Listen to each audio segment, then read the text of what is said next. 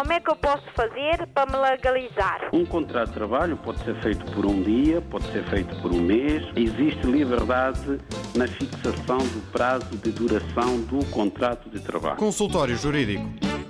Pois o, o tema do consultório jurídico é de facto a locação. A locação é um contrato eh, pelo qual uma das partes se obriga a proporcionar à outra o gozo temporário de uma coisa, mediante o pagamento de uma determinada retribuição fixada entre as partes. Ora bem, o contrato de locação é um contrato que abrange dois tipos, eh, duas espécies, digamos assim, como se fossem subcontratos. O arrendamento por um lado e o aluguer por outro. Quando é que estamos perante um arrendamento?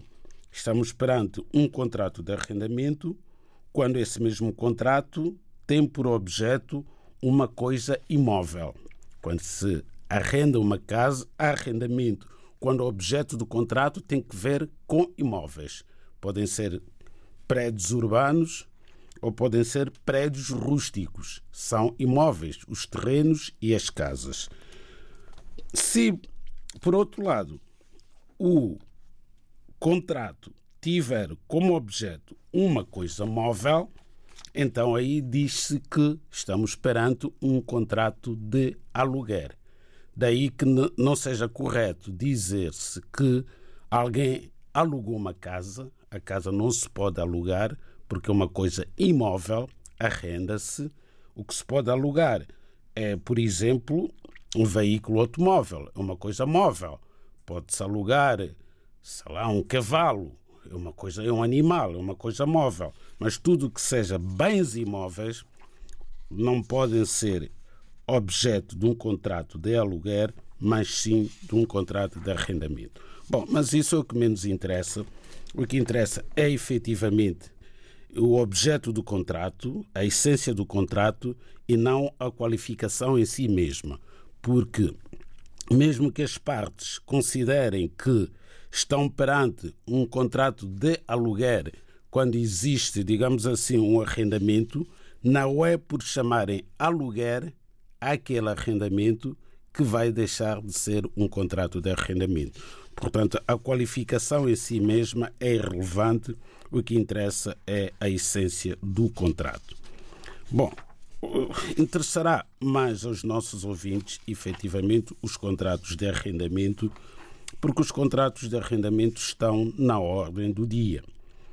E é usual nós eh, termos acesso a vários contratos feitos normalmente pelos senhorios sem recurso a advogado ou recorrem a minutas que existem por aí, só que quando recorrem a uma minuta pré-elaborada, normalmente o que acontece é repetir os erros existentes nessas minutas. Portanto, é sempre aconselhável eu, os, as partes, quer o senhorio, quer o futuro inquilino, recorrerem a um advogado, porque houve muitas alterações nos contratos de arrendamento.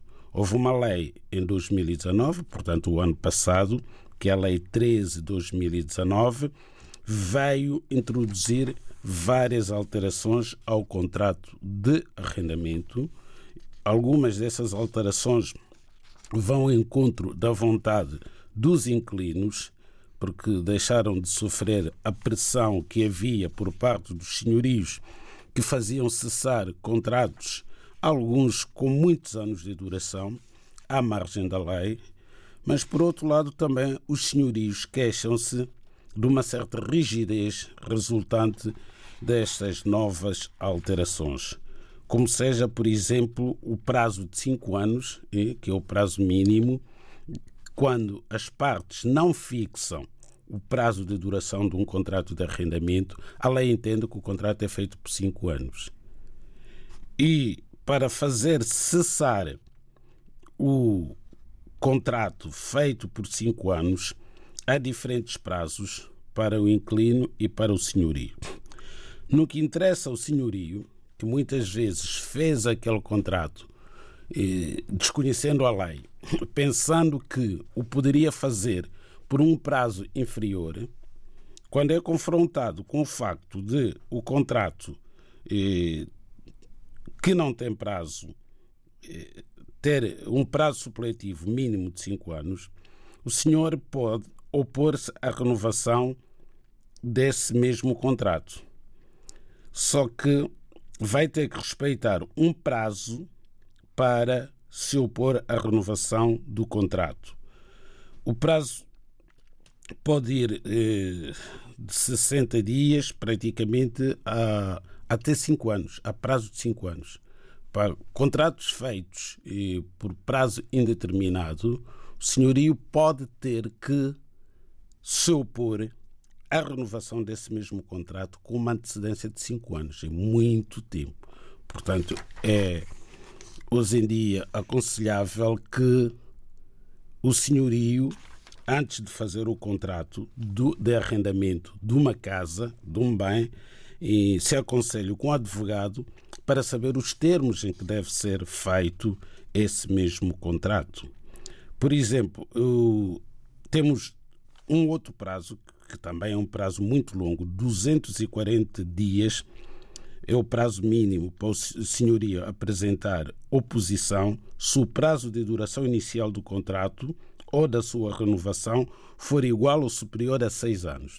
Portanto, um senhorio que faça um contrato de duração igual ou superior a seis anos, para evitar a renovação automática desse mesmo contrato, fino o prazo de seis anos, terá que apresentar oposição 240 dias antes do, do contrato vencer. Mas o, o arrendatário já tem um outro prazo muito inferior ao prazo que é imposto ao senhorio. Por exemplo, o arrendatário tem 120 dias para apresentar a denúncia do contrato, portanto, a sua oposição à renovação ou denúncia, se o prazo de duração inicial do contrato ou da sua renovação for igual ou superior a seis anos. Portanto, o mesmo contrato, que tem seis anos, tem prazos diferentes de oposição à sua renovação automática, consoante seja o senhorio ou o inquilino a querer opor-se a essa renovação automática. 240 dias para o senhorio e 120 dias para o inquilino ou arrendatário. O consultório jurídico da RDB África está cada vez mais perto de si. Envie as suas dúvidas ao Dr. Adriano Malalane através do e-mail consultóriojurídico.rtp.pt e ouça as respostas ao sábado ao meio-dia na RDP África. Consultório Jurídico. Estamos aqui para ajudar.